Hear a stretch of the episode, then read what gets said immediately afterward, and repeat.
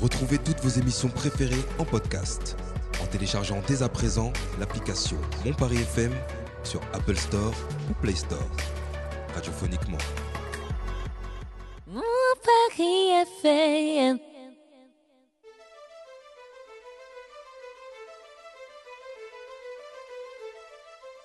Bonsoir et bienvenue sur Mon Paris FM dans votre émission désormais mensuelle Politiquement Votre, une émission imaginée par les acteurs sociaux du centre Oudiné et Goscinny avec pour ambition de faire de la politique par les jeunes, pour les jeunes, en prenant à bras le corps les sujets de société. Aujourd'hui, pour m'accompagner, elles sont deux. Comme le dit l'adage, on ne change pas. Une équipe qui gagne, encore moins quand elle l'emporte sur du Claude François. Galanterie oblige, on va commencer par Idriss et ses cheveux lisses. Comment ça va Idriss? C'est vrai qu'il n'y a pas de fille, donc je vais faire le rôle de la fille, c'est ça. T'as- Ça va, t'as passé une bonne semaine Idriss? Euh, ouais, ça va, super. Super. Et toi? Bah une très bonne semaine, hein, franchement tranquille. Tu m'as manqué un peu, je te mens pas. J'avoue, toi aussi, tu m'as manqué, ça fait deux semaines qu'on s'est pas vu Bah quand même. ouais, c'est vrai que ça Donc, fait. tu me demandes pour la semaine en cours, mais pas la semaine d'avant, c'est ça? La semaine d'a- la semaine d'avant, qu'est-ce que t'as fait Idriss? Dis-moi tout. C'était une super semaine également. Super semaine. J'étais dans une émission aussi, c'était c'était cool. Alors, à côté d'Idriss, il a pas de longs cheveux lisses, mais une barbe reluisante et un bonbon de quelques mois. Comment ça va, Mohamed Amin? Ça va très bien et vous? Bonjour euh, Idriss, bonjour les chroniqueurs, bonjour. Ah, Ça va, t'as passé une bonne semaine, Mohamed Amin? Ça va, très très bonne semaine. J'avais hâte de faire cette émission donc je suis content. Et t'as passé des bonnes nuits Parce qu'on sait que t'as un bébé de quelques mois maintenant. C'est vrai que j'ai c'est- c'est comment les très nuits peu dormi, très très peu dormi, mais c'est c'est du bonheur. Mais C'était ça, mon- C'est mon t'es premier pour enfant. Prêt pour les. On peut dérouler alors. Super, allons-y. Aujourd'hui, en première partie d'émission, nous reviendrons sur la carrière de notre invité et le questionnerons sur ses activités. Un invité un peu spécial, pour ne rien vous cacher, je vous dirai pas le nom tout de suite. En seconde partie d'émission, nous discuterons d'harcèlement scolaire. Près d'un enfant sur dix est harcelé chaque année à l'école.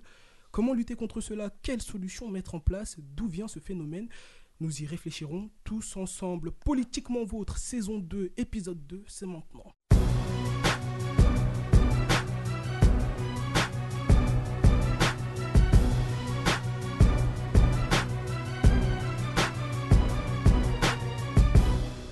Notre invité d'aujourd'hui, il est né le 8 janvier 1998. Il est issu d'une formation multiple.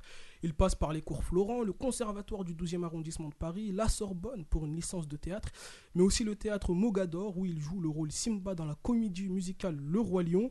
Il fait ses premiers pas sous les projecteurs en 2012 dans La Marque des Anges avant de multiplier les rôles sur le petit et le grand écran, révélés par la trilogie de films C'est quoi cette famille? C'est quoi cette mamie? Puis C'est quoi ce papy? Il joue également dans Neuilly, sa mère, sa mère, avant de se faire un nom à la télévision. On le retrouve notamment au casting des séries TF1 telles que Camping Paradis ou encore Balthazar. En juillet 2021, il fait son entrée dans le téléfilm à succès Ici tout commence, où il prête ses traits au personnage de Solal. Soucieux des problématiques écopolitiques, il est depuis 2020 adjoint au maire dans sa ville natale, Arcueil, première ville écolo d'Île-de-France. Certains d'entre vous l'ont peut-être reconnu pendant ma présentation. Benjamin Douba nous fait l'immense plaisir d'être sur notre plateau. Comment ça va, Benjamin? Waouh, merci pour cette présentation. Ça va très bien, merci de m'accueillir aujourd'hui. Bah, Merci à vous d'être d'être venu. Avec On va plaisir. revenir euh, euh, un peu sur votre carrière, quand même, une carrière assez bien garnie pour quelqu'un de, de votre âge. Comment elle vient, comment elle se manifeste cette passion pour le cinéma, le théâtre, la comédie? Cette passion pour le cinéma ou pour le jeu, de façon plus euh, générale, elle euh, se manifeste assez naturellement depuis l'enfance. Moi, je viens pas d'une famille euh, issue du spectacle. Ma mère, elle est fonctionnaire, elle travaille à la poste, et mon père, il bosse pour la mairie de Paris, justement, qu'on embrasse. et euh, Je sais pas si Idriss embrasse vraiment la mairie de Paris. Ouais, ouais, si, si, on lui fait des, des bisous, euh, des bisous baveux. Euh, et donc c'est une passion qui vient euh, d'une soif d'activité et euh, de représentation en permanence. Voilà, été toujours à créer des, des petites formes de spectacles, à les présenter à ma famille. Un jour, j'ai rencontré une association de théâtre au forum des, asso- des associations de ma ville. Et euh, l'histoire a commencé à ce moment-là. J'avais 7 ans. On pouvait commencer les cours à 8 ans, mais j'ai commencé à 7 ans quand même, parce que j'avais vraiment soif de théâtre à ce Un moment-là. élève surdoué. Bon, un, un élève qui a très ça. envie, un élève qui avait très envie d'apprendre en tout cas. Et euh, ça a commencé comme ça. J'ai fait un an dans ma ville. Et euh, ensuite, j'ai rejoint la troupe du Roi Lion. Donc, c'était déjà il y a 13 ans, je crois. Ça ne nous rajeunit pas. T'avais quel âge justement à cet âge Euh, J'avais euh, 8 ans. Il avait 8 ans. Ok. 8, ou 9 ans, ouais. Ah, Excuse-nous. hein. Et en fait, dans le journal, ma mère tombe sur une annonce euh, Le Roi Lion cherche son Simba enfant. Et euh, ma mère m'a dit écoute, euh, toi qui viens de commencer le théâtre, est-ce que ça t'intéresserait? Oui, allons-y. Et on s'embarque dans une aventure extraordinaire qui va changer le cours de mon existence. Et je me suis pas rendu compte de l'étendue de ce que j'étais en train de faire parce que on est parti, il y avait 10 000 candidats et ils en ont retenu 7. Mais j'étais dans les 7, alors je ne sais pas pourquoi. Parce que j'avais une passion aussi euh, particulière qui m'animait pour ce dessin animé. Je l'avais vu peut-être 300 fois. Et, euh, et voilà. Et après ça, euh, j'ai eu un agent et j'ai eu pas mal d'expérience. Mohamed Amin, est-ce que c'est une carrière quand même inspirante? Et pour rappel, Benjamin Douba est né en 98. hein. Vous avez euh, incroyable. 24 ans. Exact. 24 ans.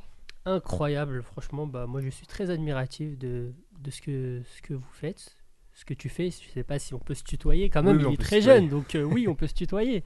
Mais, et, euh, et bravo, franchement, bravo. Euh, voilà, on- on- comment tu trouves le temps de tout faire? C'est vrai, Ouais, on, va revenir, on va revenir là que dans quelques pose. instants euh, sur, sur aussi le volet politique, euh, euh, Benjamin Douba. Mais c'est vrai que ce qu'il dit, Mohamed Amin, comment on trouve le temps de faire tout ça? Je crois que c'est facile de trouver le temps euh, de remplir ses journées par des choses qu'on aime. Et euh, pour le coup, euh, mon métier, c'est de jouer. Alors c'est assez intéressant, mais euh, mon rêve d'enfant et mon activité principale quand j'étais enfant, c'était de jouer. Et c'est devenu mon travail. Donc aujourd'hui, j'ai la chance de pouvoir gagner ma vie en jouant et en interprétant des personnages qui ne sont pas moi. Et c'est quelque chose d'inestimable. Donc je peux passer toute la journée à apprendre euh, 50 pages de texte parce que j'aime ça et parce que c'est ma passion et que c'est mon rêve depuis toujours. Donc, et puis toutes mes autres activités sont aussi motivées par une passion euh, très ancienne et par une volonté euh, intérieure de vouloir faire les choses à fond et à 100%. Et je fais que des choses qui me passionnent, pour le coup. J'ai la chance de remplir mes journées par des choses euh, que j'adore faire. Donc c'est pas dur pour moi de travailler, pour le coup. Comment vous gérez cette notoriété justement? En plus, vous passez tous les jours, tous les soirs euh, sur TF1 quand même, hein, première chaîne d'Europe, on le rappelle, TF1. Comment on gère cette notoriété-là avec un si jeune âge? Parce qu'on sait souvent que les acteurs, ils nous disent, ok, le métier d'acteur, c'est jouer, c'est prendre du plaisir, c'est c'est- c'est un avantage, hein, c'est quand même, euh, c'est- extraordinaire de pouvoir faire euh, un métier passion, mais il y a également les aspects négatifs, cette notoriété, ces gens qui nous, qui, qui nous courent un, un peu après. Comment vous gérez tout ça, vous? C'est vrai que C'est pas forcément négatif. hein. Il y en a qui, qui Il y a- paieraient cher pour. euh, pour ça, mais c'est vrai qu'on on dit qu'à en la général, longue, c'est ceux, ceux qui l'ont pas encore. ouais, qui, euh, qui n'ont pas vécu, qui. C'est vrai. euh, une fois qu'on est dedans, c'est vrai qu'on dit que c'est- compliqué. Vous, vous le vivez Alors, avant d'arriver dans cette série, je comprenais pas euh, mes camarades qui jouent actuellement dans cette série qui- me disaient écoute, profite de la période où tu n'es pas diffusé parce qu'ensuite ta vie va changer. Mais je comprenais pas pourquoi ça pouvait être négatif. Moi, je- j'ai toujours rêvé d'être acteur. On me dit demain tu passes sur TF1 tous les soirs. Bah, c'est formidable. Ma mère, elle est fière de moi, elle en parle à ses copines, mon père aussi, tout va bien. Mais le revers de la médaille, c'est qu'on n'est plus jamais anonyme dans une foule. Euh, quoi que je fasse, il y a forcément une personne dans une foule qui regarde, euh, qui, me reconnaît, donc qui va chuchoter en me regardant. Donc effectivement, ça change quelque chose euh, sur mon appréhension du regard de l'autre. Quel est le poids du regard de l'autre dans le métro? Parce que bien sûr, je prends le métro, comme tout le monde, je prends le bus. Il y a beaucoup de gens qui pensent me connaître personnellement aussi. Parce que tu, tu sais, ils me voient tous les jours à la Oui, télé, bien sûr. donc ils viennent me voir en mode. Solal. Mais ça m'arrive tous les jours. Eh, dis, on se connaît, non? Euh, T'étais pas dans, dans quel quartier? C'est pas toi, Simba? C'est pas toi, ouais, non. ou c'est pas toi, euh, Jérôme, peu importe. Et donc je suis assez embêté de dire, bah non, c'est pas moi. euh, Je pense qu'on se connaît pas trop. voilà, donc mon rapport aux autres a changé, bien sûr. Moi, j'avais une question juste par rapport à ça, justement. Euh, Est-ce que euh, tu arrives à être crédible sur le côté politique? Tout en sachant que, on va peut-être y venir après, tout en sachant que voilà, tu es, le gars qui, qui- qui embrasse euh, Ambre, tu sais, euh, voilà, qu'on te voit à la télé, on te voit à la série. Du coup, est-ce que tu arrives à être cette crédibilité? Mais on reviendra peut-être. euh, On va y revenir tout de suite. hein. Depuis 2020, comme je le disais dans ma présentation, vous êtes adjoint au maire euh, dans votre ville natale, Arcueil. Vous êtes en charge de la culture, si je ne me trompe pas. Donc, euh, déjà, comment on arrive à la politique? Comment on passe de, de, de cette envie de, de jouer? Enfin, vous êtes toujours acteur. Comment, comment le volet politique, il arrive? Je pense que le volet politique arrive assez naturellement dans la balance de ce que la vie peut m'apporter. Je vais apporter des précisions parce que c'est peut-être pas- pas très clair. Euh, je considère que j'ai énormément de chance euh, de pouvoir vivre de ma passion et de faire le, le boulot que je fais aujourd'hui. Et donc, j'ai en moi une volonté importante de rendre, je pense, à la société et de faire, de donner de mon temps aussi pour les autres quelque part, parce que bon ben voilà, je fais un métier qui est sympa, j'ai de la reconnaissance, mais euh, je veux dire, c'est moi ou ça pourrait être un autre, euh, que ce serait pareil. Donc je suis assez reconnaissant pour ça. Euh, et comment on arrive à la politique? En fait, je faisais partie d'une association qui menait des actions.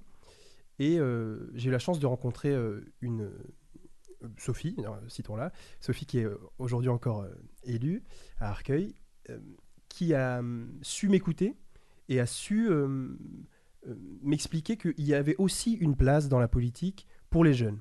Parce que euh, j'avais moi-même un- une forme de certain, enfin, un certain désamour pour la politique parce que j'ai toujours voulu être utile, mais je me suis toujours demandé si la politique, en fait, n'était pas juste une, une fumisterie et qu'on se servait peut-être parfois de, de la volonté d'action de certains jeunes comme un, étend- un étendard pour dire regardez, nous avons des jeunes avec nous. Elle me dit dans notre équipe, nous avons la volonté de donner la parole aux jeunes et de prendre cette parole euh, en jeu pour construire notre programme municipal. Parce qu'en fait, on s'est rencontrés juste avant les élections municipales de 2020, qu'on a gagné. Elle, était, elle faisait déjà partie de la majorité municipale avant ça. Et euh, voilà, j'ai rencontré le maire d'Arcueil qui a su me faire confiance. Et euh, quand on a gagné les élections, il m'a confié la délégation accès aux droits des jeunes. Avant d'avoir la culture, je m'occupais de ça.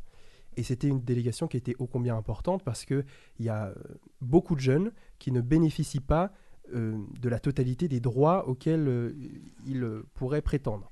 Pourquoi? Parce qu'il y a un manque de visibilité pour demander ces aides, ou alors ils ne comprennent pas comment on y accède, ou alors... En général, c'est un manque de visibilité et surtout un manque d'information. Donc mon rôle au niveau municipal, c'était de rendre plus lisible ce à quoi les jeunes avaient droit, mais aussi d'aller à la rencontre des jeunes, parce que moi, je me suis fait élire, bon, bah, pile pendant le Covid, donc d'aller à la rencontre des jeunes dans les résidences étudiantes, ceux qui sont loin de leur famille, pour essayer de les entendre et de savoir ce que la municipalité pourrait faire pour eux.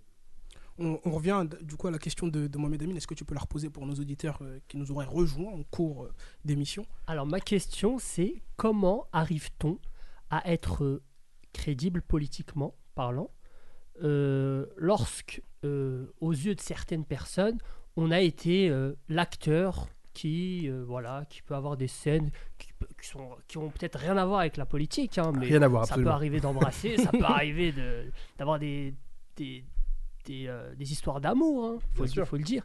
Et donc, comment on arrive à être crédible? Est-ce que, est-ce que ça aussi, ça vous est déjà arrivé d'être réduit par quelqu'un, par un de vos contradicteurs ou un, une personne que vous avez rencontrée, euh, réduit à ce rôle d'acteur.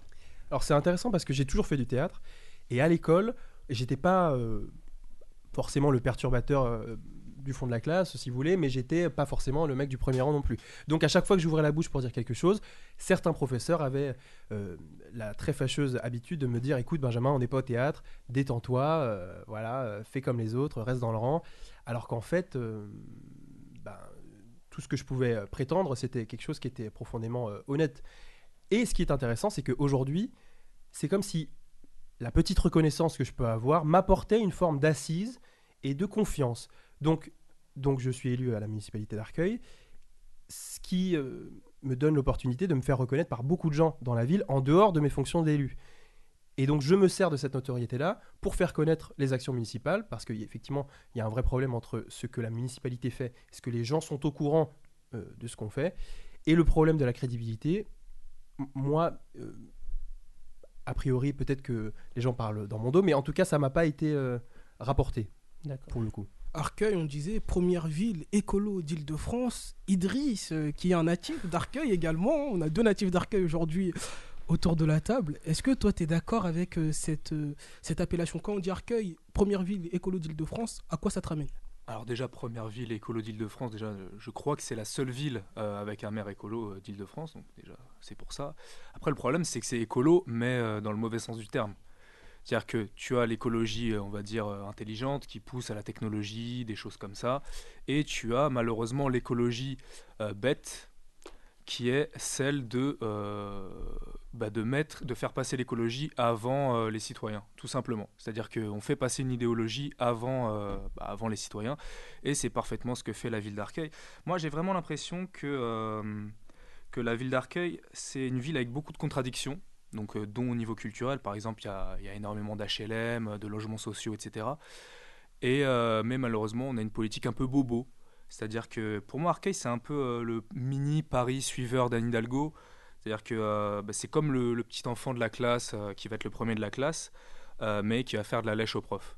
C'est vraiment, c'est moi personnellement, c'est ce que je vois tous les jours. Alors heureusement, heureusement, on a encore le stationnement gratuit à Arcueil avec les places vertes, mais apparemment, je crois qu'il va y avoir une consultation pour euh, retirer ça.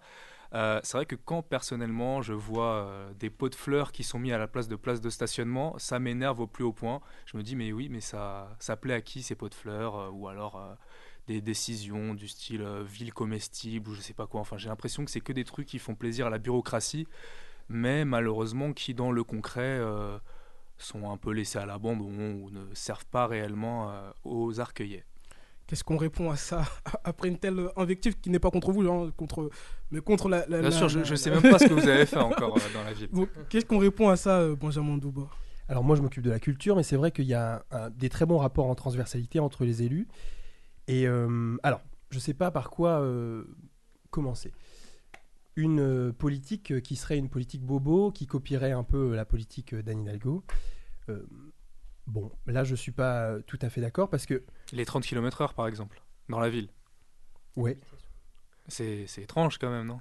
C'est étrange de de, vouloir une, circulation euh, plus apaisée. euh, Apaisé, euh, je dirais pas, hein, je dirais. Parce qu'en fait, effectivement, bon, les habitants d'Arcueil ont élu effectivement une majorité écolo, d'union de gauche, mais majoritairement écolo. Bon, il y a quand même eu une passation de pouvoir juste avant entre Daniel Breuiller et le maire actuel. Ouais. Et après, bah, les Arcueillais, ils n'aiment pas trop le changement. Et donc, du coup, bah, personnellement, j'ai j'ai voté euh, le, le maire actuel aussi. hein. Bah, c'est très sympa. Voilà. Merci, Bah, en même temps, vu ce qu'il y avait en C'est un face. peu grâce euh, à vous que je suis là. Vu ce qu'il y avait en face. c'est grâce à vous que je peux vous répondre. Bon, on, on va laisser l'invité euh, de- dérouler. euh, on est élu sur la base d'un programme qui euh, voudrait euh, qu'on mette en place des réflexions pour, par exemple, réduire la place de la voiture dans la ville. Effectivement, c'est peut-être ce que Anne Hidalgo fait, mais nous, à Arcueil, on a voulu euh, prendre cette réflexion et ne pas forcément copier ce que fait ce qu'on fait à Paris, parce que Arcueil, c'est une ville qui n'est pas de la même dimension que Paris. Et euh, en fait, je pense qu'on voudrait augmenter à Arcueil tout simplement le rapport ville-nature. Et quand vous dites qu'on copie Paris, je suis pas tout à fait d'accord. Nous, à Arcueil, on a, on a lancé une modification du PLU, donc c'est le plan local d'urbanisme, qui euh, est basé sur des règles qui renforcent donc le rapport ville-nature. C'est-à-dire que on arrête la bétonisation, c'est-à-dire qu'on ne peut pas construire. J'ai l'impression que c'est un peu trop tard. euh. Bah, à l'époque, c'était très joli, euh, Arcueil. C'était une très jolie ville. Aujourd'hui, c'est. Ah oui, mais aujourd'hui, il faut bien mettre des choses en place pour qu'on pour qu'on arrête euh, la bétonisation et qu'on retrouve plus d'espace vert. Par exemple, vous, vous parlez de Arcueil comestible. Arcueil comestible, c'est une politique qui a été mise en place et qui vise à euh, installer dans la ville ce qu'on appelle des petites forêts urbaines. Euh, des, dans des parcs, on fait pousser des vergers, des arbres fruitiers, euh, des- une, des- une framboiseraie, je crois qu'on dit ça comme ça. les jardins. euh, Des jardins. Ah, au Chap. Alors, effectivement, ville exemple. comestible, la volonté d'Arcueil n'est pas de produire et d'être autosuffisante en nourriture pour tous les habitants de la ville. C'est juste un grand titre à mettre dans les pas là. journaux.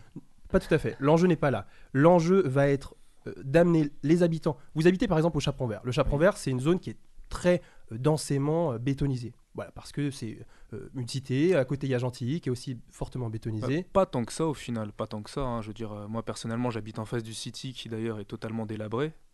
Faudra peut-être mettre de l'argent dans le City, mais ça Ouais. on en reviendra plus tard. Mais, euh, mais justement, je trouve qu'on a la chance d'habiter quand même dans une cité où il y a très peu de vis-à-vis par rapport à d'autres cités. Par Bien exemple, sûr, mais parce qu'elle le a été, 93, parce qu'elle a c'est été incroyable. rénovée récemment. Et notre Ah non, volonté. c'est pas à cause des rénovations, pas du tout. Ouais, mais Justement, les rénovations, pour moi, ont détruit un peu les îlots. Ça s'appelle des îlots, les. euh, ouais, des îlots, des forêts Ah. urbaines, ça porte des noms. mais, Pluriel. euh, En fait, ce que je veux dire, c'est que notre volonté politique va être d'amener des enfants qui vont dans des écoles de la ville à euh, pouvoir cueillir des fruits et les manger. Tout ça nous amène une à, une, à une éducation et un rapport à la nature qui est différent.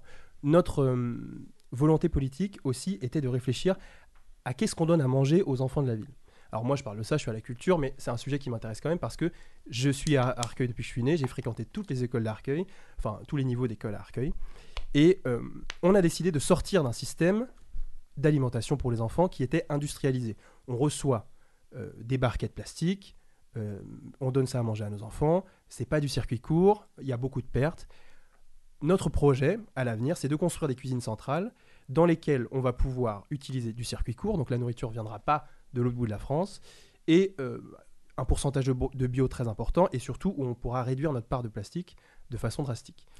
J'ai l'impression j'ai a une des question, problèmes euh, plus importants. en J'ai j'ai- j'ai une question ça. pour vous, euh, m- Monsieur Bouzouba. Comment on amène les jeunes vers euh, l'écologie? Parce que moi, je me souviens, c'est une discussion que j'ai souvent ici euh, au centre. C'est vrai qu'à l'école, on a l'impression de ne pas avoir été éduqué vers, ce, vers l'écologie, à être écolo. Comment on amène aujourd'hui les jeunes vers l'écologie, que ce soit les jeunes d'Arcueil ou d'ailleurs? Et est-ce que vous ne trouvez pas qu'aujourd'hui également, c'est un problème que, que soulève Idriss, je, pense, il me dira s'il est d'accord avec moi ou pas, qu'on est un peu tombé dans l'écologie punitive?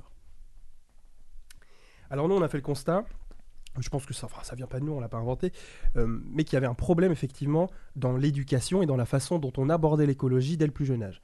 Alors nous, à Arcueil, on a décidé, c'est un exemple, on aurait pu faire beaucoup d'autres choses, de végétaliser les cours de récréation. Moi, euh, bon, je suis pas né il y a très longtemps, hein, mais en 98, j'ai fait euh, toute ma scolarité dans des cours de récréation où il y avait que du béton. Il y avait un arbre au milieu de la cour qui servait à faire les caches quand on jouait au foot. Aujourd'hui, notre volonté à Arcueil, c'est que ça se soit terminé. Dans les écoles, on essaye d'installer un potager, un endroit où les gens, où les enfants peuvent planter, venir avec leurs parents, planter des fruits, des légumes, les récupérer. Et donc tout ça nous amène à un rapport à la nature qui est différent, pour le coup. Donc notre rapport à l'écologie, on va le faire passer par un rapprochement, si vous voulez, entre des enfants qui vivent dans une ville de la petite couronne, de la petite euh, ceinture, et qui donc euh, sont entourés généralement par du béton malheureusement. On va leur permettre aussi euh, de cueillir des fruits. on a des animaux parfois qui tournent la pelouse à Arcueil. voilà. Mais justement, j'ai vraiment l'impression qu'il y, a un il y a un problème, comme si la mairie d'Arcueil était un peu hors sol par rapport aux réelles problématiques des habitants. C'est-à-dire que bah, on a énormément de personnes pauvres à Arcueil, enfin voilà, et on leur donne euh, des solutions à des problèmes qui ne se posent pas réellement. C'est-à-dire que, bah, on va faire un peu d'histoire. Euh, Arcueil, à la base, euh, bah, c'était lié à Cachan, donc la ville c'était Arcueil-Cachan. Et malheureusement, parce que, on va faire vraiment, on va appeler un chat un chat, parce qu'il y avait beaucoup de pauvres à Arcueil et des personnes plus aisées à Cachan, euh, les deux villes se sont séparées. Tout ça, c'était Voilà. il y a 100 ans. hein. Voilà. C'est bien de Euh, le préciser. Personne n'était là. les, les deux villes se sont séparées. J'ai vraiment l'impression qu'aujourd'hui, on essaye de, euh, je sais pas, d'imposer une politique un peu en mode euh, cachant à Arcueil. Et ça, je, je ne comprends pas pourquoi on essaye de mettre des problèmes de riches dans une ville de pauvres où il y a des problèmes de pauvres. Mais je comprends pas à quel moment on essaye de. À quel moment on est. on- vous pensez qu'on. Pour moi, on quand a on une politique passe- pour des riches. Quand, quand on passe à, euh, à des questions du style euh, imposer du bio, euh, végétaliser, etc., c'est vraiment des questions Ça, qui ça vous sont paraît de- mauvais? Non, c- ça me paraît pas du tout mauvais. Après, c'est euh, le, le budget qu'on y consacre qui est mauvais ou pas mauvais. Mais en revanche, euh, s'intéresser à des problèmes comme ça, alors qu'il y a des problèmes qui, pour moi, sont beaucoup plus importants euh, à l'égard de la population. Moi, personnellement, je parle avec beaucoup de gens du CHAP, euh, beaucoup de gens de même d'Arcueil de manière générale, du bas d'Arcueil, etc., euh, qui me disent qu'ils ne se reconnaissent pas dans euh, la politique de la ville, qui disent mais c'est enfin, c'est quoi ces trucs de bobos complètement débiles quoi? Moi, j'ai pas demandé euh, ça. Moi, je demande des aides, un truc, enfin voilà quoi. Et les gens ne comprennent pas. J'ai parlé par exemple de, de places au Chaperon Vert qui sont prises par des associations et on se dit mais pourquoi, pourquoi c'est pris euh, par une association alors qu'il pourrait y avoir un commerce pour faire vivre un peu plus la ville Faut pas oublier qu'Arcueil, c'est une ville, je et après je termine, je te, je te laisse la parole, Euh, c'est une ville assez particulière dans le sens où il n'y a pas de réel centre-ville à Arcueil. C'est-à-dire qu'on a la place, mais c'est une zone plus transitoire qu'autre chose. On n'a pas de réelle place, et on va pas dire que la place du Chap, c'est une place où les gens euh, sont les bienvenus, Malgré le marché. malgré les, les marchés, qui sont un peu amputés d'ailleurs. Est-ce que c'est pas lié aussi à une mauvaise communication, euh, Benjamin Douba Est-ce Voilà, c'est ce que pas- j'essayais d'expliquer tout à l'heure. Ouais, il y a un- y a souvent pas un moment une où- différenciation entre ce que la ville fait et ce que les gens sont au courant de ce que la ville fait.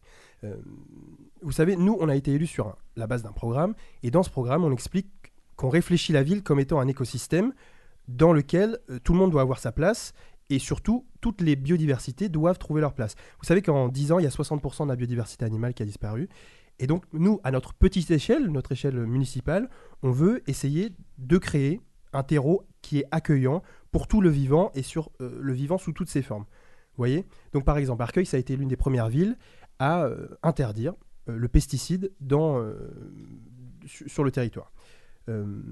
Arcueil a aussi lancé son projet de géothermie. Ça a aussi été l'une des premières villes le faire. C'est-à-dire qu'on ne chauffe pas nos bâtiments publics avec euh, de l'énergie fossile, mais en fait, on, chauffe nos bâtiments publics avec la chaleur du sol, pour faire vraiment un résumé très rapide. Donc, vous voyez, tout ce qu'on fait politiquement à Arcueil, euh, je veux dire, c'est des actions qui sont profondément écologiques, mais c'est pas forcément des actions qui sont très vendeuses. Vous voyez, parce que demain, bien sûr, mais demain- ça c'est de de- l'écologie intelligente, mais par contre Demain à la mairie, il fera, mettre des 19 de- il fera il fera 19 degrés qu'on chauffe avec du fuel ou avec la géothermie, mais les gens ne verront pas la différence. La différence, bon, pour le coup, c'est vraiment notre euh, production de gaz à effet de serre et notre, euh, ce qu'on demande comme euh, production d'énergie fossile. C'est la différence, elle va se voir là, pour le coup. Bien sûr, mais ça c'est de l'écologie, peut-être. c'est de l'écologie intelligente. Mhm. Se servir du fait que ça soit une ville géothermique pour euh, chauffer les bâtiments, mais en revanche euh, promouvoir le vélo comme à Paris alors que la ville c'est littéralement une montagne, euh, c'est vrai que c'est un peu compliqué. On- effectivement, on a un plan vélo qui vise à réfléchir et à réinventer notre, notre façon de nous mouvoir dans la ville. Bon, euh, moi je crois pas que ce soit. après, c'est mon avis personnel, je pense qu'on a un avis différent. Je pense pas que ce soit bête ou que ce soit une politique uniquement pensée pour des problématiques de riches, de se dire que Arcueil, qui est géographiquement, je dirais, un kilomètre de Paris, pourrait être une ville où le vélo peut avoir une place plus importante euh, que dans d'autres villes, parce qu'on est très proche de Paris. On réinvente aussi la façon dont on prend nos transports en commun. Et effectivement, notre politique, puisqu'on est une ville écolo, c'est c'est pas d'étendre la place de la voiture. Vous parlez du stationnement, ça c'est un débat qui est euh, énorme. Il y a des gens qui vous disent euh, qu'ils sont Ah, on contents euh, on quand il y a des pots de fleurs euh, sur des passes. hein. Pas- Ben, On va Ouais, essayer de pas t'inquiète. être juste dans une invective entre arcueillés. Non, non, bien sûr. mais bien sûr. Donc, mais euh, Par exemple, bon, alors pour les places de stationnement, pour les pots de fleurs, euh, vous savez, il y a malheureusement pas que des, des automobilistes dans la ville d'Arcueil. Donc, c'est pour ça que la ville a lancé une concertation avec 50% d'automobilistes, 50% de gens qui ne sont pas euh, équipés d'une voiture. Parce que parfois, quand on plante un pot de fleurs euh, à la place, euh, à une- sur une place de parking, bah oui, certaines personnes sont contentes parce que ça veut dire qu'il y a moins de voitures qui vont se garer là. Euh, Il y a des voitures qui stationnent, qui tournent, euh, qui polluent. Moi, j'habite juste au-dessus. Ça, pas, pas moi pollue personnellement. plus à 30 ça- km/h en plus. Non, qu'à pas 50. forcément. Alors ça, Moi- ça dépend. Moi, on parle. Mais c'est une de- circulation qui est plus apaisée à 30 km/h. Voilà. On, on parle beaucoup d'é- d'écologie. hein. On est dans un monde où il faut être de plus en plus euh, écolo. Toi-même, je crois que ta marque, elle est éco-responsable. Euh, Est-ce que tu peux nous en dire un peu plus? Déjà, ça veut dire quoi éco-responsable? Euh, Il y a de l'écologie un peu partout écologie, éco-chi, éco- éco-droit, éco-gauche, éco en haut, éco en bas. C'est veut dire vendeur. C'est vrai qu'on le place C'est très vendeur. partout, donc, ça, hein. ça- ça On veut dire quoi éco-responsable, euh, Mohamed Amin C'est vrai qu'aujourd'hui, ça veut tout dire et, et rien dire à la fois, hein, ça dépend. Mais en tout cas, euh, voilà, nous, moi, pour, pour euh, le coup, j'ai une marque de vêtements qui s'appelle Tarif. C'est une marque euh, qui a la particularité d'afficher le prix du vêtement directement sur le vêtement et qui, en plus de ça, euh, est engagée, en tout cas euh, écologiquement parlant, parce que euh, au niveau des matières premières, on utilise du coton biologique. On, utilise aussi des matières recyclées pour concevoir nos, nos produits. Et on fait aussi attention au lieu de fabrication. On essaie de faire en sorte que ce soit fabriqué assez proche de l'endroit où on va vendre notre produit. Et voilà, donc... euh, Est-ce que toi tu trouves qu'aujourd'hui on est assez sensibilisé à la- à l'écologie? Est-ce que tu trouves que dans ton enfance ou par ailleurs, tu as été assez sensibilisé aux questions écolo? Parce que quand on revient un peu sur le débat qu'il y a Mm. eu entre, entre les deux arcueillers, euh, est-ce qu'il n'y a, pas eu- il y a pas aussi un problème de, de la transmission de l'écologie oui. de génération en génération? Par exemple, euh, aujourd'hui on, on met ça, si, si, si, si et ça en place. Mais finalement, dans la tête des gens, ils se disent Ouais, mais avant de mettre tout ça en place, déjà, c'est des questions sur lesquelles on n'a pas forcément été éduqué. Et deuxièmement, on a des problèmes qui, qui, qui sont plus proches de nous, comme le disait euh, Idriss. Est-ce qu'il n'y a pas un problème euh, Je pose aussi la question à Benjamin Douba. Est-ce qu'il n'y a pas un problème aussi avec l'écologie qui, qui a peut-être été aussi mal transmise aux générations d'aujourd'hui? Moi aujourd'hui, j'ai- moi je juste pour euh, répondre très rapidement, euh, j'ai découvert l'écologie très récemment. Euh, quand j'étais jeune, quand j'entendais le mot écologie, je savais même pas ce que ça voulait dire. Pareil pour moi. Euh, c'était pour moi c'était complètement flou.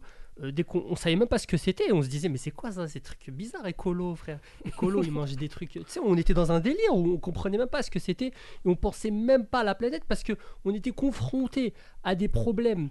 euh, Idriss le disait tout à l'heure, qui étaient beaucoup plus durs et qui, font. bah, quand, quand tu penses, quand tu par exemple, je donne un exemple, quand un jeune n'arrive même pas à finir son mois et, et sait même pas si son frigo sera plein d'ici la fin du mois. Il faut absolument va interdire rapidement penser de conduire un diesel. Voilà, qu'est-ce qui va aller penser aux critères ou, Oui, mais là, vous ou- pensez. ou- Oui, mais là, là, c'est des problématiques à très court terme. Vous vous rendez compte qu'une municipalité écologique ne euh, vise pas forcément. Enfin, quand on réduit la place de la voiture aujourd'hui dans notre ville, euh, les effets ne vont pas être euh, sensibles suite, et vus demain. C'est pour ça que- à très long terme. C'est pour ça que je dis il y a peut-être un problème aussi dans la communication entre ce- cette transmission également où on se dit euh, que ouais mais ce sera dans longtemps ça nous concerne pas. Il y a peut-être une meilleure communication à faire pour faire comprendre aux gens que très longtemps en fait c'est c'est maintenant en C'est fait. c'est urgent. pas si longtemps que ça. Bien sûr, l'ur- l'urgence climatique, c'est euh, réel. Et vous voyez, je vais vous parler de- du pourcentage des- de la diversité animale qui a disparu. C'est réel, vous voyez. Euh, Idriss. Oui. Oui, qu'est-ce qu'il y a? Non, mais c'est- vrai que c'est un débat en tout cas qui nous qui, qui, qui- qui est un débat agité parce que c'est vrai que l'écologie c'est quelque chose euh, de, de très important, mais je pense qu'il faudrait peut-être amener la question autrement. Et je rappelle hein, qu'autour de la table on est tous des jeunes. Benjamin Douba, je le rappelais, vous avez que 24 ans. Ouais. Mohamed 28. Amin, 28. Idriss, 23. pareil, 22 pour ma part. Donc c'est vrai que c'est- c'est des questions. c'est- L'écologie, c'est une question très importante, mais je pense peut-être amener euh, la chose autrement, et ça, c'est au pouvoir public et aux c'est au différents- pouvoir public. Et en même temps, j'ai l'impression que de façon générationnelle, les générations euh, qui arrivent sont sensibilisées de façon pratiquement naturelle aux questions euh, écologiques, puisqu'ils ont conscience que l'urgence euh, écologique, bah, c'est réel, ça arrive, et c'est une problématique qu'on doit prendre en compte aujourd'hui pour que demain, on puisse vivre dans un monde apaisé. C'est toujours bien de le rappeler. On va marquer une courte pause. On va s'écouter Soprano Fragile avant de discuter d'harcèlement scolaire. À tout de suite.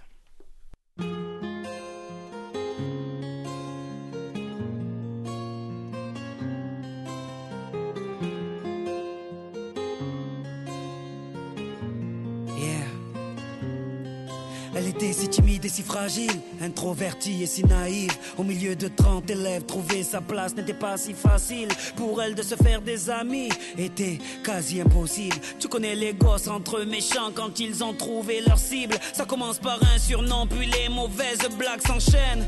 Ils mettent du sel sur les plaies de ses complexes avec tellement de haine qu'elle vit avec la peur quand elle voit son cartable. À la surprise générale, elle commet l'irréparable. Elle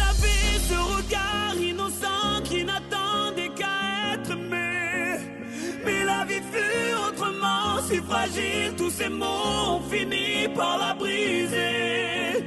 Elle qui ne voulait qu'être aimée. Oh, oh, oh. Elle qui ne voulait qu'être aimée.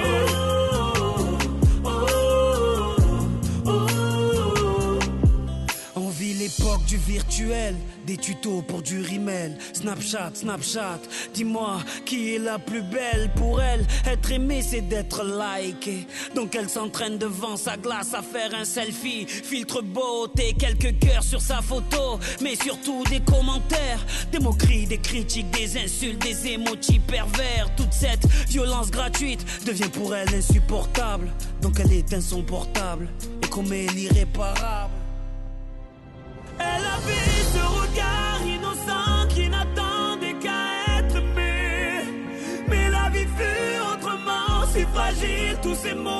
fini par la briser.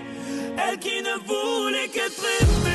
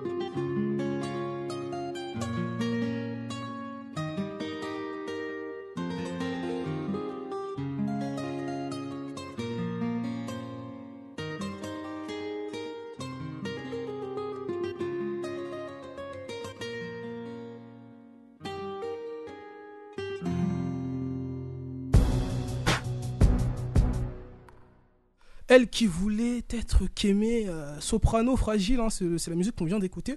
La musique, elle parle d'harcèlement et euh, ça tombe bien. Cette année, la journée nationale de lutte contre le harcèlement à l'école a eu lieu le jeudi 10 novembre 2022.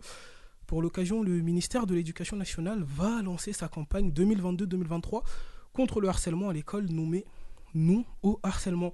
Le harcèlement scolaire n'est pas chose nouvelle et les victimes se comptent en millions.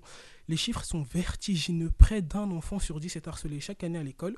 Si l'on compte environ 12 millions d'enfants scolarisés, cela fait 1 million de victimes. En France, 77% des jeunes déclarent avoir subi des violences et du harcèlement à l'école, un chiffre terrible contre lequel il faut lutter. Un phénomène qui ne touche évidemment pas que la France. hein. Selon l'UNESCO, plus de 30% des élèves dans le monde ont été victimes de harcèlement. Une récente étude de l'IFOP explique que ces violences auraient lieu majoritairement au collège, mais elles ont aussi lieu en primaire et au lycée.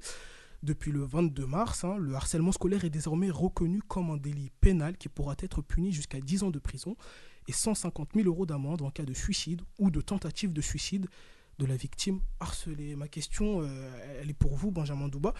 Comment on, lutte contre ce, ce phénomène d'har- d'harcèlement scolaire pardon, est-ce que vous en avez vous-même été déjà victime? Je pense que le harcèlement scolaire, il prend plusieurs formes. Moi, c'est vrai que j'ai toujours été euh, l'élève un peu euh, à part, puisque j'ai toujours fait du théâtre, j'ai toujours euh, récité mes textes dans la cour de récréation, j'ai toujours euh, fait partie de la chorale. Donc, je faisais partie de ces élèves qui, ne, effectivement, euh, faisaient pas partie euh, euh, du euh, lot, euh, du peloton de tête, euh, si vous voulez, euh, des élèves les plus stylés, on peut le dire. Mais, euh, effectivement, le harcèlement, il prend plusieurs formes. Il y a le harcèlement qui va s'immiscer euh, doucement par euh, une forme de violence quotidienne dans la façon dont on s'adresse à toi. Je trouve qu'il y a une forme de harcèlement aussi fort par les mots.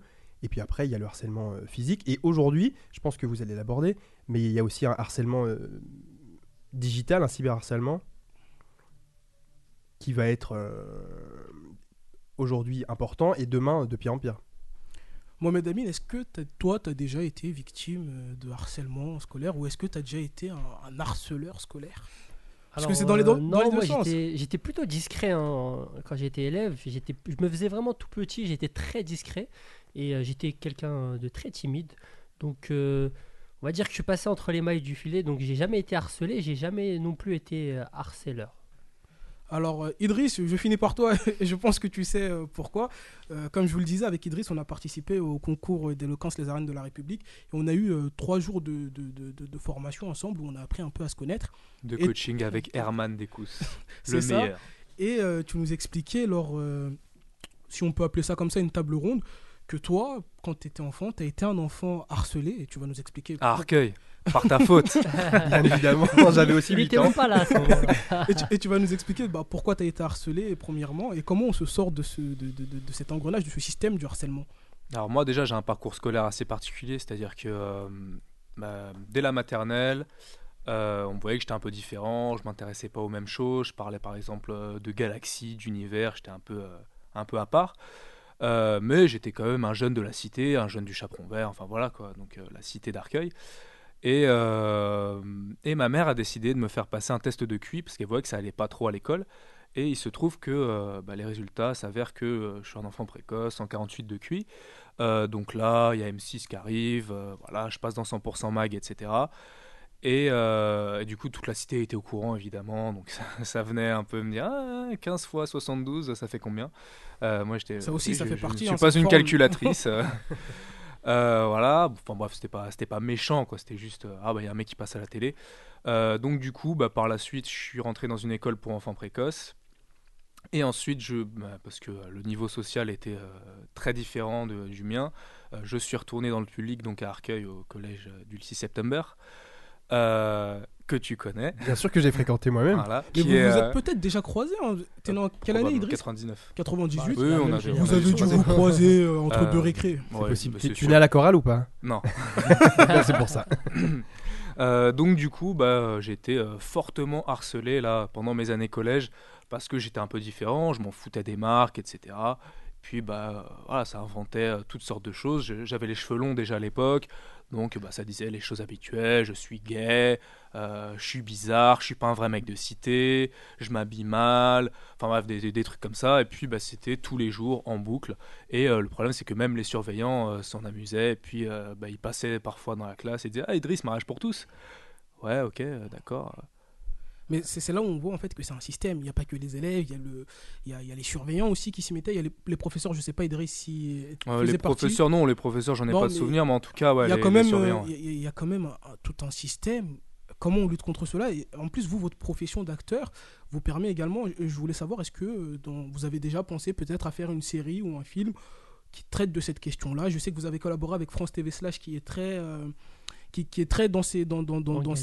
ces- dans, dans, dans ça, hein, qui est les rixes, le harcèlement. Est-ce que vous avez déjà pensé, vous, peut-être à véhiculer un message par vos séries ou vos films euh, sur ce volet-là?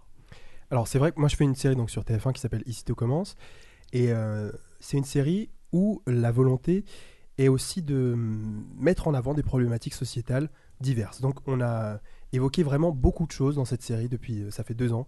C'est la deuxième saison, c'est bien, c'est son anniversaire d'ailleurs. donc La série qui a tué Plus belle la anniversaire. Ça, je ne le pardonne pas. Vraiment navré pour plus belle la vie. je vous invite maintenant à regarder ici tout commence. c'est ce que je ferai, j'ai pas le choix. Et donc dans cette série, on met euh, en avant des problématiques sociétales pour, j'aime pas du tout ce terme, mais on peut dire éduquer les masses, ou en tout cas apprendre à ceux qui regardent la télévision, et pour mettre en avant tout simplement. pour mettre en avant des problématiques euh, qui sont pas forcément toujours mises en avant. Et euh, moi personnellement, j'ai jamais travaillé sur un projet où on évoquait le harcèlement, mais j'ai un de mes euh, très bons amis qui s'appelle Alexis Stéphan, euh, qui apparaît dans un film qui s'appelle euh, Je te faisais confiance et euh, réalisé par Maxime Jouet. Et voilà, c'est un film qui a gagné des prix et qui évoque le, le harcèlement.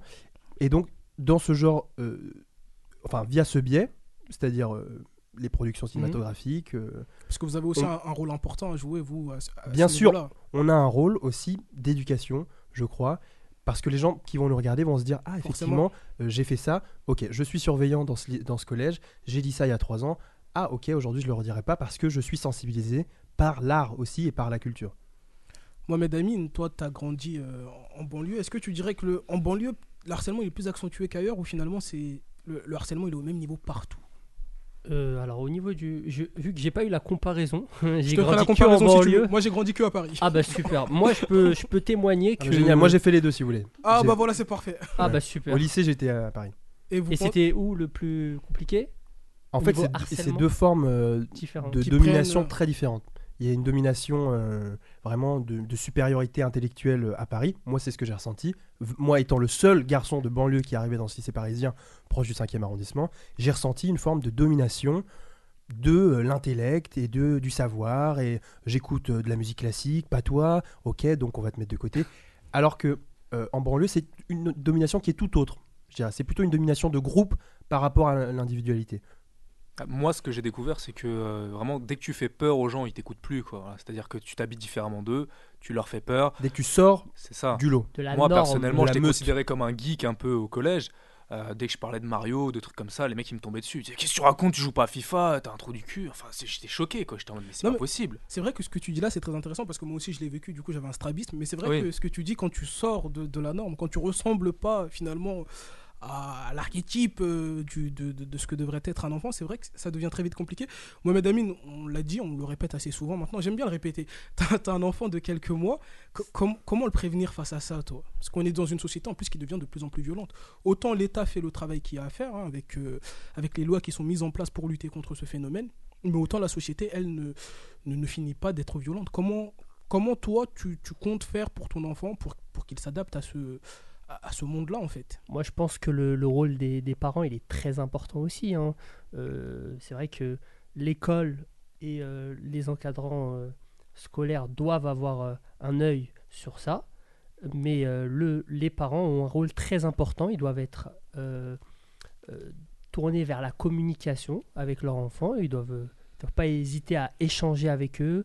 Et, et moi, je serais euh, le, le- bon là, c'est un peu tôt parce qu'il a, il a deux mois, mon, mon fils, mais Il va pas aller à l'école de je serais le je serais le genre de papa qui, qui va qui va être euh, très proche de son enfant euh, où euh, on sera dans le zéro tabou. Moi je pense que c'est ce qui fonctionne et c'est ce qui permet aussi de d'avancer et de, et de lutter contre tout- toute forme d'harcèlement. Justement, Idriss, toi, comment ta maman elle a géré tout ça? Je crois que tu es fils unique. Comment ouais, elle, elle a unique, fait euh, com- Comment ta maman elle a Bah, elle a géré tout elle a été très présente, elle a toujours été extrêmement présente, elle me disait toujours euh, bah, dis-moi tout, etc. Heureusement que j'avais ce soutien-là en rentrant à la maison, parce que je sais que malheureusement, il y a des jeunes qui n'ont pas la chance d'avoir un soutien quand ils rentrent à la maison, c'est-à-dire que c'est la guerre à l'école et à la maison aussi. Euh, non, bah écoute, euh, moi tout ce qu'elle me disait, c'est euh, ne réplique pas, euh, voilà, te, te mets pas euh, dans des problèmes.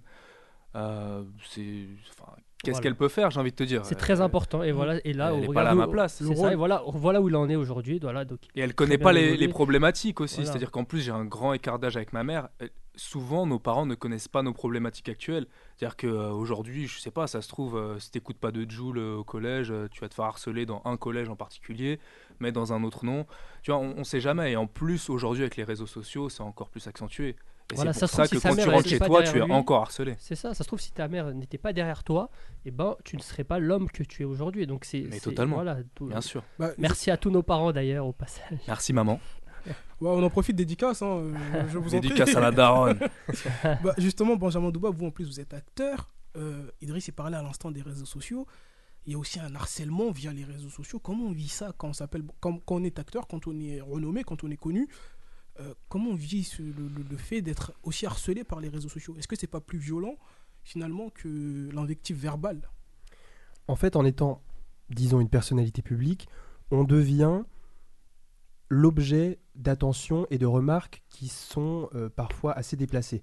Et euh, en fait, les réseaux sociaux, c'est un peu l'évolution du PMU d'il y a 30 ans. C'est-à-dire que les gens sont dans leur salon, euh, peut-être euh, en buvant un truc, ils sont tranquillement euh, bien installés et ils se sentent en sécurité et ils ont l'impression de pouvoir dire n'importe quoi en n'ayant aucune répercussion dans la vraie vie, si vous voulez, parce que c'est du digital. Le problème, en fait, en général, c'est souvent la différence. Et Idriss le rappelait, l'instinct de survie, surtout quand on est adolescent, va être de rentrer dans la norme, de faire comme les autres, et on va rentrer dans une logique grégaire, une logique de meute. Et euh, je crois que ce qu'on peut faire, nous, enfin moi personnellement, acteur de la culture, euh, c'est euh, de promouvoir la différence. Et j'ai l'impression, malgré tout, que les nouvelles générations s'approprient aussi les différences de chacun pour pouvoir en faire une force. Et donc, créer des projets qui vont, comme avoir, qui vont avoir comme étendard la différence, ça permet aussi de sortir de certaines formes de harcèlement. Et je pense que la solution dans l'éducation, enfin, dans ce que les parents peuvent nous apporter, c'est euh, dans tous les cas de sortir du cadre et de sortir de l'environnement euh, unique dans lequel on peut élever notre enfant. Moi, je grandis à Arcueil, mais j'ai la chance, heureusement, euh, que mes parents m'amènent au cinéma à Paris, au théâtre en banlieue à Fontainebleau. Bon, voilà, j'ai cette chance de pouvoir sortir du cadre. Et en sortant du cadre, en voyageant, on se rend compte que les différences sont aussi des forces. Bien sûr. Du coup, toi, j'imagine que par exemple, tu as été stigmatisé à l'école euh, par rapport au théâtre, du style. euh, Bah, bien sûr. disait, bah, va avec le groupe de Babtou qui font elle, euh, ça y est, laisse-moi tranquille. Bah, bien sûr, en plus, ouais, bien, bien sûr, et majoritairement, il y a souvent des filles qui font du théâtre, donc, ou les mecs qui font du théâtre, euh, parfois sont homosexuels, dont les rapprochements se font très rapidement. Et euh, après, c'est malheureusement pas à ceux qui sont, bah, je, je te l'apprends pas, hein, à ceux qui Oui, sont non, mis de côté de s'éduquer. C'est euh, au masse. Et là, on évoquait la télévision. Effectivement, il faut plus de programmes. Et là, je vends un petit peu le programme dans lequel je suis.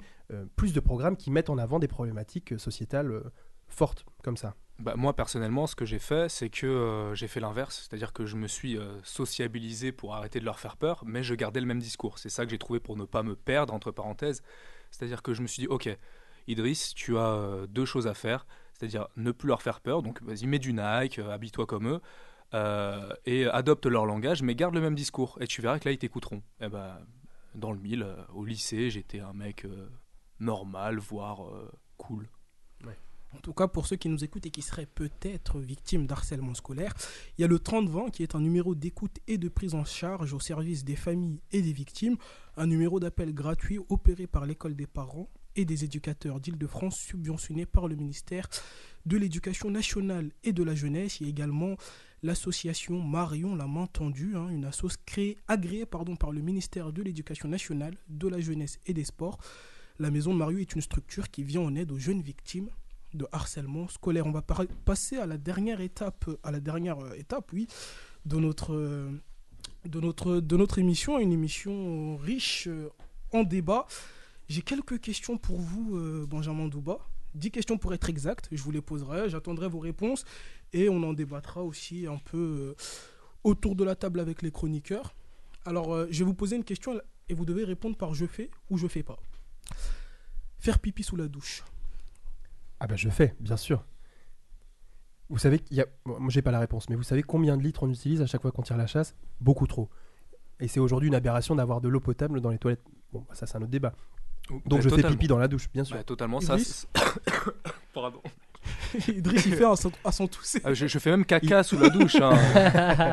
non, mais. Idriss il évidemment. s'étouffe parce que c'est la- pour la première fois de l'émission, il est d'accord avec moi. Mais ça, exactement. Mais ça, ça c'est des choses intéressantes à Ça dire. sent pas mauvais chez vous quand vous faites pipi sous la douche? Ah, toi, tu fais pas. Ah, tu fais pas? Non, moi je fais pas parce qu'il y a une odeur après. Mais, ça, mais non, ça part en 30 secondes. Ah bah moi, c'est- moi ça marche pas, l'odeur reste. En même temps, tu Faut te se laver savonnes, avec le non, ça savon après. hein. Ah ok. Faut pas finir par ça. Non, tu commences par ça généralement. Tirer la chasse d'eau tous les trois pipis. Je fais ou je fais pas? Moi personnellement, je fais pas. Parce que là, effectivement, euh, c'est du pipi qui stagne et ça pue. Mais pour l'écologie, c'est mieux. Pour l'écologie, c'est mieux, mais sinon, adopter les toilettes sèches. hein. Moi, je suis adepte des festivals, par exemple, tout l'été j'en fais. Et euh, dans beaucoup de festivals aujourd'hui, on a des toilettes sèches. Bah, on s'y fait très bien. Tirer la chasse d'eau tous les trois pipis? Moi, je ne fais pipi que dans la rue d'Arcueil. Ah, Ah, c'est toi C'est moi, c'est moi qui fais Faire remonter euh, ça à l'administration. Non, non, bien sûr, évidemment, bien sûr que non. Mohamed Amin. Non, jamais. euh, la, la chasse c'est trop important. là? La chasse d'eau c'est trop important. dit la chasse, c'est trop important. T'allais nous attirer des problèmes. Ah non, ah Mais non, est-ce que désolé. est-ce que tu appuies sur le bouton qui envoie peu d'eau? Ah, moi, je fais pas. Ah oui, c'est vrai, faut faire attention à ça. Ah, je fais Non, pas. Je fais j'essaye ça, de mais je me suis attention. toujours demandé si c'était pas un mythe. Mais ça. j'ai l'impression que les deux, c'est pareil. Ouais, moi aussi. Donc, j'appuie sur les J'appuie deux. sur les deux en même temps. ouais. Éteindre ses appareils électroniques. Juste, par exemple, juste avant d'aller dormir, on débranche tout. La télé, le micro-ondes, le four. Oui, parce que moi, par exemple, je m'a- je m'absente souvent de chez moi pendant euh, plusieurs jours, et donc là, je débranche tout. À la fois, c'est par peur euh, des incendies, Mhm. mais en fait, on se rend compte qu'aussi, il y a une consommation électrique euh, qui est, euh, bon, somme toute légère, mais qui reste en fait en tension, euh, même quand on n'est pas là, ça sert à rien de laisser nos appareils allumés. Quoi. Ouais, ça représente jusqu'à 10% de, de votre facture. Hein. Laisser allumer les appareils électroniques. Avant d'aller dormir, on débranche tout. euh. Euh, non, avant d'aller dormir quand même pas, mais quand on part en vacances, euh, oui, c'est logique. Après, euh, j'ai vu que vraiment euh, la consommation en électricité des appareils sortis, je crois, à partir de 2010 ou un truc comme ça, c'était vraiment de l'ordre du 0,001, genre euh, euh, kilohertz ou je ne sais quoi. C'est vraiment ultra minime, mais bon, autant le faire, ça, ça coûte rien. Mohamed Amin Quand je me suis installé dans mon appartement il y a deux ans, j'ai commencé à le faire au début. J'étais très bon élève, je faisais attention, enlevé toutes les prises euh, le soir avant de dormir. Aujourd'hui, dans j'ai pas tenu. C'était pour toi ou pour la facture? C'était pour la facture à la base. Mais, euh, mais après, non, j'ai pas tenu. Après, c'est bon, j'ai arrêté au bout de six mois, je pense. Prendre des douches plutôt que des bains. Je fais ou je fais pas? Euh, pour être honnête avec vous, moi, je prends un petit peu de bain. C'est Mais pas bien, ça. c'est pas c'est ça. c'est pas- là. ouh. Ah. Alors effectivement, euh, on se rend compte qu'on est On va mettre des pots de fleurs sur ton banc. dans une crise. ouais, si tu veux. On est dans une crise énergétique très importante. Malgré tout, on a tous des efforts à faire, ça c'est certain. Malgré tout, euh, et ça, si tu veux, c'est pas tout à fait un discours euh, écologiste que je vais prononcer là. Ah bah tant mieux. La consommation et la, la consommation d'eau potable par les particuliers, ça représente, je crois, 6% de l'eau potable qui est utilisée dans le monde. En fait, si on veut vraiment économiser de l'eau, eh ben, on arrête de manger de la viande rouge, on, on change ces systèmes de consommation. Mais en fait, si je prends un bain, que je prenne un bain ou que je j'en prenne pas, euh, c'est un pourcentage tellement infime. Alors effectivement, euh, par la crise économique actuelle, je vais réduire euh, mes bains. Bon, Mm. bah, j'en prendrai peut-être un par mois. Mais les efforts écologiques sont pas tout à fait, je pense, uniquement à ce niveau-là. Pour rappel, hein, les bains consomment entre 150 et 200 litres d'eau. À l'inverse, une douche de 4 à 5 minutes. Mais après, je sais pas qui est propre en 4 à 5 minutes de douche. hein. C'est ça. Ne, nécessi- ne nécessite des douches 30 de à 1 heure 60 aussi. litres. Donc parfois, c'est Ah, les ah, bains. moi, ouais. sous la douche, je reste. Donc, euh, euh, vous. La les- question ne se pose pas, je n'ai pas de bain. Pareil, j'ai pas de baignoire. Ah, ok. Euh, manger moins de viande, je fais ou je fais pas? Ah oui, bien sûr. Vous mangez moins de viande. Ah oui, bien sûr. Et ça a pas l'air de vous faire tant de mal que ça. En plus, Non, ça va, je suis plutôt en forme, hein, merci, sympa. Ouais, les auditeurs n'ont pas l'image, mais euh, sympa. Je mange moins de viande et surtout je fais attention euh, bah, peut-être à la provenance de ma viande, quoi. Voilà. Ici, euh, moins de viande. Mohamed Amine, moins de viande. J'ai l'impression que tu manges beaucoup de viande, Mohamed Amine. Je sais pas pourquoi. Ouais, ouais c'est vrai, tu, tu as raison. Pour moi, c'est euh, c'est important, ça fait partie du repas. Il a dit c'est important. Euh, au moins deux fois par, euh, par jour. Non, non, je rigole, au moins une fois par jour. Je suis, je suis vraiment à une fois par jour. J'essaie de réduire là un petit peu. Idriss? Euh, bah, je suis très soucieux de la cause animale, euh, vraiment des conditions euh, d'abattage, etc. Mm. Mais malheureusement, euh, la viande, c'est quelque chose qui fait partie euh, Moi, j'avoue à part entière de, ma, de mon alimentation. Donc vraiment, à, ch- à chaque repas, pour moi, il y a de la viande, sinon c'est pas un repas. moi, j'avoue que j'avais diminué après mon lymphome parce qu'on m'a dit que ça pouvait venir de là, mais euh, ah ouais, là, j'ai repris un bon. bon. Mais alors pour changer ses, habitu- Bonne ses habitudes alimentaires euh, et toujours euh, viser euh, la performance, euh, je vous invite à regarder le reportage euh, The Game Changer. Je sais pas si vous l'avez vu. The Game Hmm, Changer, non. non. Game Changer, bon, c'est des athlètes euh, qui sont passés en fait au véganisme et qui nous expliquent comment arrêter la viande leur a permis de devenir des athlètes euh, extraordinaires. Voilà. Donc peut-être qu'il y a un peu de prosélytisme euh, pro-véganisme à l'intérieur de ce reportage, mais en tout cas, on, a- on apprend, on apprend des choses très intéressantes sur euh, les réactions du corps quand on consomme beaucoup de viande rouge aussi. Laver le linge à basse température, je fais ou je fais pas? Ouais, je fais, mais moi je fais que des euh, lessives express parce que j'ai pas le temps. 15 minutes à froid, c'est c'est propre. Non, non, les tâches ne partent pas. Je suis obligé de mettre. euh, Ah. Je ne sais pas faire de machine, je Ah, laisse ma mère le faire. Pour rappel, 80% de l'électricité utilisée par la machine à laver sert à faire chauffer l'eau. Alors, euh, essayez de privilégier des lavages à 30 ou 40 degrés au lieu des habituels 60 degrés. Je vous jure que je lis cette phrase, mais je n'en sais rien parce que pareil, c'est ma mère qui fait le. ça, ça abîme moins les habits apparemment, donc euh, pour les garder plus longtemps. En, en plus, là, ma mère, elle est partie en vacances. J'appuie juste sur le truc automatique. Je sais pas s'il à 60, 40. Tous ces t-shirts blancs sont roses maintenant. mais, mais suivez la consigne, c'est quand même important. Refusez les tickets de caisse. Je fais ou je fais pas? Bah, Aujourd'hui, ça sert à rien de refuser le ticket de caisse puisqu'il l'imprime. En fait. Non, non, il y en a, il y en a où il, euh, t'es obligé d'accepter euh, Ouais. pour qu'il te. Ah ouais? Oh, Par exemple, à la station essence, effectivement. Ah oui, parce que j'utilise de l'essence. J'ai Non. une moto, Oh si, là si, c'est vrai. là. Thermique. Aïe, aïe, aïe. Samplon 98 Absolument. Euh, je refuse le ticket. Mais en fait, euh, par exemple, dans les restaurants, ça c'est tout à fait automatique. Et je pense qu'on pourrait réfléchir à euh, généraliser le fait de pouvoir refuser le ticket. Et bah justement, à partir du 1er janvier 2023, dans le cadre de la loi anti-gaspillage, un décret pourrait interdire l'impression automatique des tickets en magasin, tickets de caisse et carte bancaire, quel que soit le, mon- le montant pardon, et la nature des achats. Oui, c'est une- caisse c'est une bonne idée de le faire. Après, euh, moi personnellement, quand je suis à la station-service, je suis assez parano, donc euh, j'appuie euh, frénétiquement sur le bouton, mais Il a 10 tickets du coup. ouais, c'est ça. Ramener les médicaments périmés ou inutilisés à la pharmacie. Je fais ou je fais pas? Euh, J'ai la chance d'avoir euh, une pharmacienne dans mon cercle très proche, donc je le fais, ouais. Mohamed Amin Non, je viens d'apprendre l'info. Je, Ah. D'habitude, je, je jette à la poubelle. Et les mais piles je- aussi.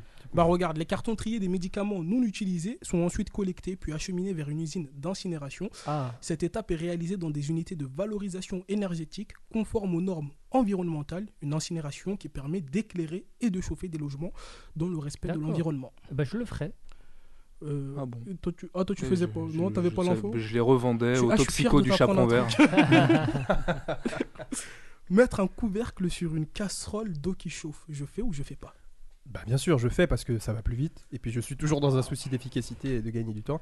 Et euh, peut-être que vous êtes au courant, mais il y a même la cuisson euh, passive qui existe maintenant. Ah ouais? C'est-à-dire que tu lances tes pâtes, euh, elles bouent, tu mets un couvercle et tu les retires du feu et tu les mets 2-3 minutes de plus et elles sont cuites. Voilà. Et tu consommes moins d'électricité. On apprend des choses hein. aujourd'hui, je savais pas du tout, merci pour l'info.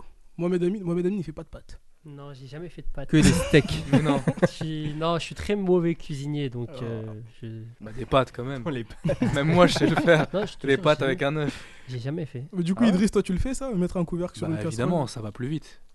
Moi, je le fais pas. Ah bon? Je sais pas pourquoi. Mais je vais le faire maintenant. On t'offrira un couvercle. Faire, euh, que- faire soi-même les produits ménagers ou cosmétiques. Je fais ou je fais pas Je fais pas, mais ça pourrait être euh, un truc à faire, ouais. Ce serait bien. La lessive, par exemple. Ah ouais, le- moi, après, ouais, c'est compliqué à faire les lessives, non Non, je crois pas.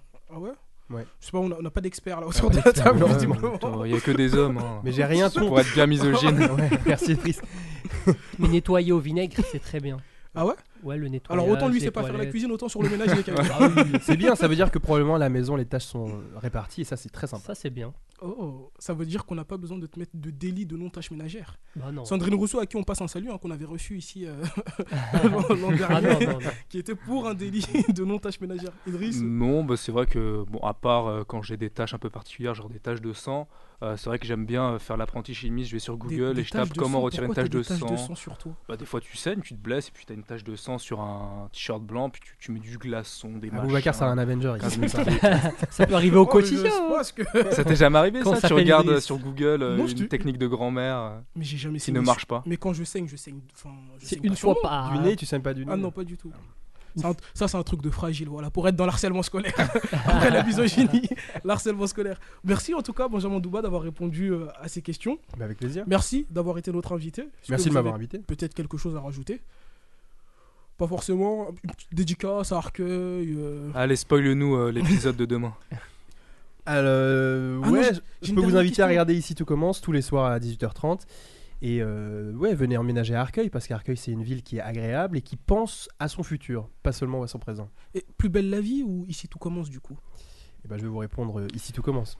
on va pas se quitter bons amis. Non, mais vraiment, moi, moi, ça me fait extrêmement de peine parce que euh, là où on vous parle, là en fait on est en train d'enregistrer l'émission le jeudi 10 novembre et Plus belle la vie touche à sa fin la semaine prochaine.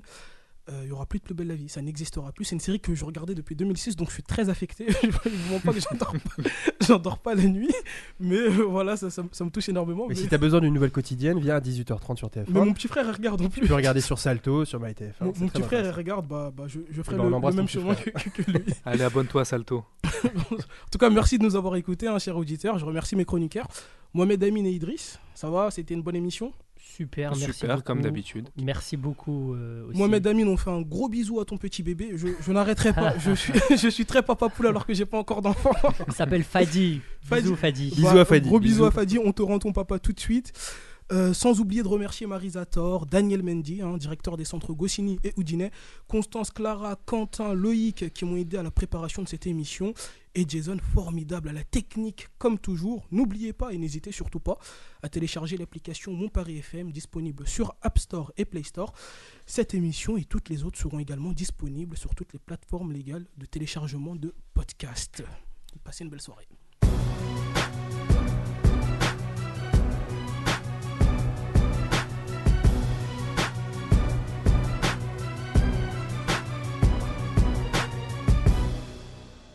pagi é